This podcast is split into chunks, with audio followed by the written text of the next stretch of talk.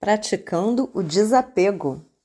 Olá, vamos para mais um episódio do nosso podcast, da nossa série Aromaterapia e Consciência, falando um pouquinho sobre os benefícios dos óleos essenciais e sobre questões emocionais, psíquicas, que a gente pode é, trabalhar e trazer um pouco de equilíbrio junto com, né, pensando aí em, em, trazer um pouco de consciência para essas questões e unindo o uso dos óleos essenciais.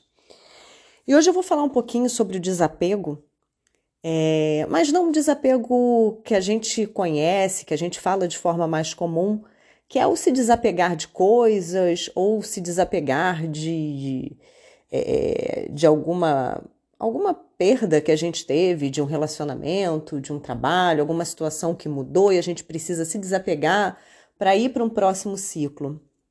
Hoje eu vou falar um pouquinho de um tipo de desapego que é muito interessante e muito importante que a gente traga é, luz aí para essa questão, que é o desapego das ideias de como as coisas deveriam ser o desapego da, é, é de como eu, como eu acho que as coisas deveriam ser, né? Porque muitas vezes a gente vai vivendo a vida, vai vivendo ali o nosso dia a dia e a gente tem ideias é, é elaboradas ali de como que deve ser, é, é, como que essa pessoa deveria me tratar, como que essa coisa deveria acontecer, como que eu deveria resolver esse problema, que isso já deveria estar resolvido, ou que isso é, deveria acontecer de tal forma ou de outra.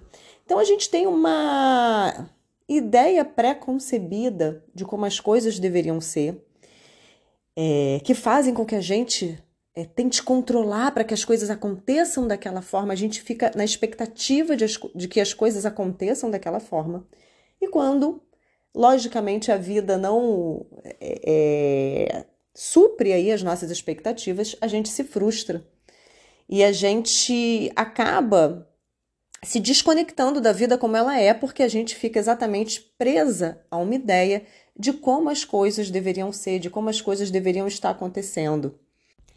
E isso é uma das grandes questões que geram muito sofrimento. Eu fico presa àquela ideia é... e não consigo me abrir para o novo, não consigo me abrir para olhar para aquela pessoa e não é, é, achar que ela deveria agir de tal forma e, e, e, e realmente estar tá viva ali naquele encontro de, poxa, o que, que a pessoa está me oferecendo hoje, no aqui e agora?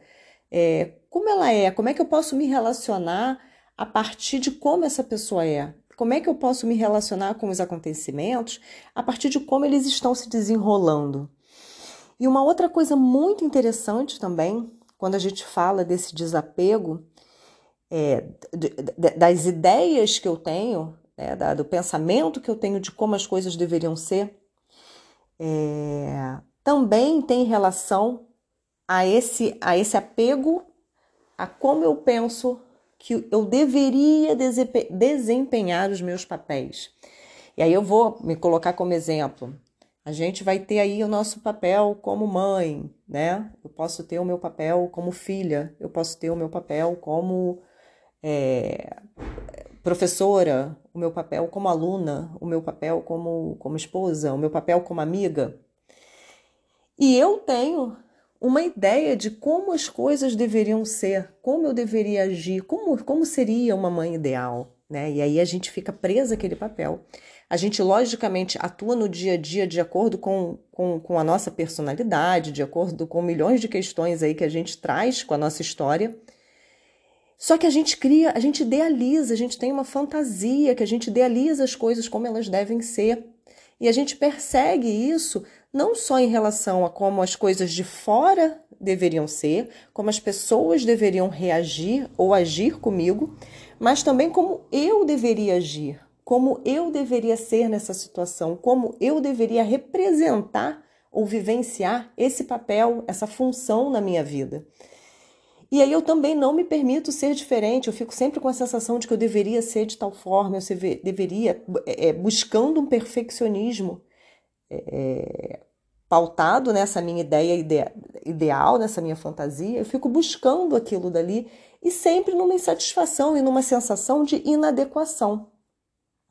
O mesmo acontece, quer dizer, a gente falou aí do outro, dos acontecimentos, da, das minhas expectativas em relação a como eu deveria agir e em relação às minhas próprias emoções e os meus próprios pensamentos.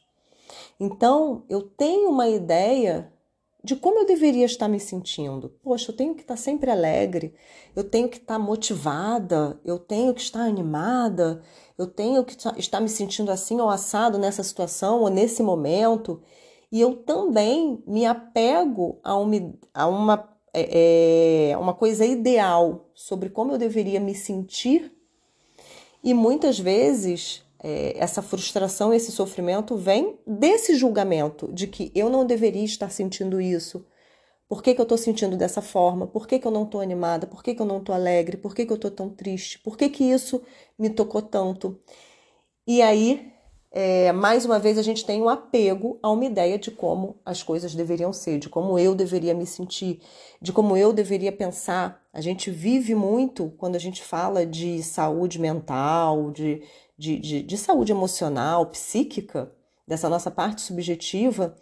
A gente sabe como a nossa mente, os nossos pensamentos hum, né, são caóticos, tem momentos que eles estão mais ali focados no momento presente, na vida, no dia a dia. Tem momentos que eles estão voltados ali para o passado, às vezes voltados para o futuro. E eu tenho essa ideia também de perfeição, de como deveria estar a minha mente, de como eu deveria estar, poxa, pensando. E nisso também eu me apego a uma ideia ideal é, que dificilmente acontece. A nossa mente, ela praticamente tem ali uma forma de funcionamento que, que, é, é, que muitas vezes a gente não vai consertar, a gente vai aprendendo ali a navegar naquela, naquela forma de pensamento, vai ter uma certa maestria, mas não de controlar.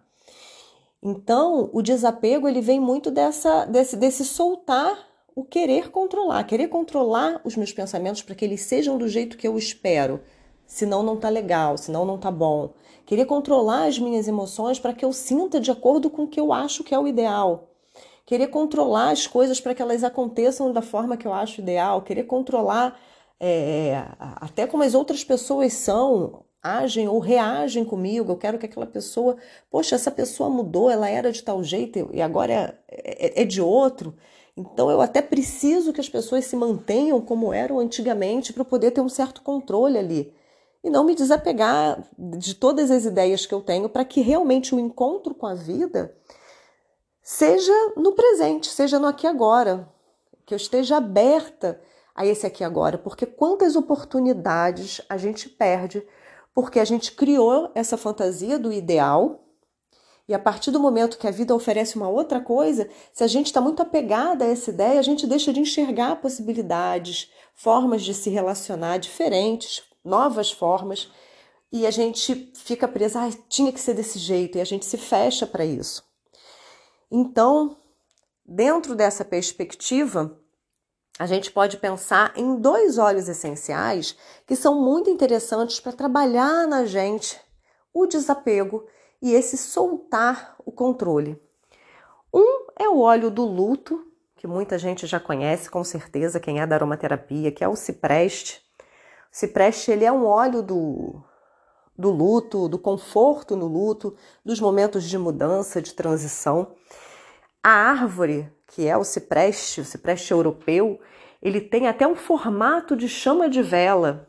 Então traz muita luz é, é, para nossa consciência. É um aroma que traz aí uma forma diferente, de, é, é para que eu possa me abrir às situações, para que eu possa realmente é, soltar um pouco de tudo isso que está preso, que está travando, que está é, cristalizado em mim, para que eu possa soltar e abrir espaço para o que tem no aqui agora.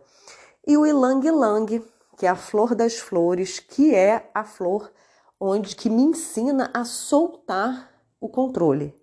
Soltar esse querer controlar a vida, querer controlar tudo, querer controlar as coisas, para que eu possa fluir com mais leveza, fluir com mais autenticidade, é, sem medo de se estar vulnerável, porque viver a vida é estar nessa vulnerabilidade que a gente não sabe o que vai acontecer no momento seguinte. Então, ter essa possibilidade para que eu me entregue a esse movimento da vida e vá aprendendo a lidar com o que a vida vai trazendo aí no aqui e agora. Então, são duas possibilidades de óleos essenciais. A gente pode pensar, é, logicamente, que vários outros poderiam, podem ajudar a trabalhar isso também, mas fica essa dupla aí para a gente pensar sobre esse aspecto é, que pode ser tão libertador para gente do desapego, que é se desapegar não do que está fora, mas das nossas próprias ideias cristalizadas do que as pessoas deveriam ser, as coisas deveriam ser, a gente deveria ser, a gente deveria pensar é, e a forma que a gente deveria viver. E se abrir para quem a gente realmente é no aqui e agora. Até o próximo episódio.